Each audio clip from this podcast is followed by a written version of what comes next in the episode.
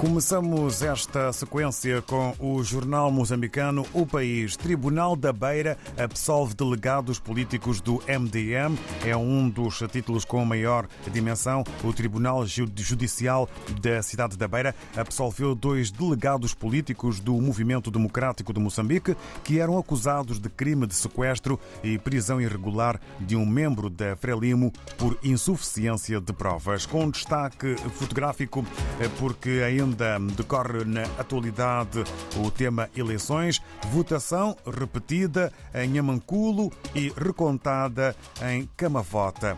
É mais um assunto a fazer manchete na capa do jornal O País em Moçambique.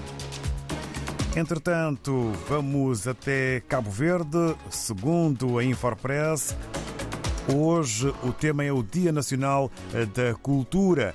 É o dia de homenagear a Morna e reconhecer as manifestações culturais do povo cabo-verdiano. São considerações do Primeiro-Ministro que fazem parte da imprensa em Cabo Verde, de acordo com a Infopress. Presidente da República pede financiamento de projetos de investigação em Cabo Verde e nos países da lusofonia.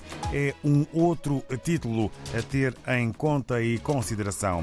No Brasil, a Folha de São Paulo apresenta títulos sobre a guerra Israel-Hamas. O último voo da primeira fase de resgate de brasileiros em Israel pousa no Rio.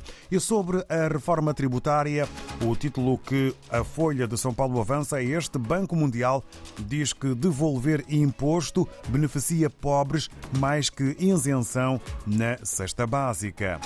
E regressando do Brasil à África, Jornal de Angola. Chefe de Estado recebeu PCA de construtora chinesa. Contrato para a construção da refinaria do Lubito é assinado amanhã. Em Luanda, o aperto de mão entre o chefe de Estado angolano e o PCA da construtora chinesa. Sobre o Congresso de Ciência, Inovação e Desenvolvimento na Lusofonia, Vice-Presidente da República defende reforço da investigação científica para garantir a segurança alimentar.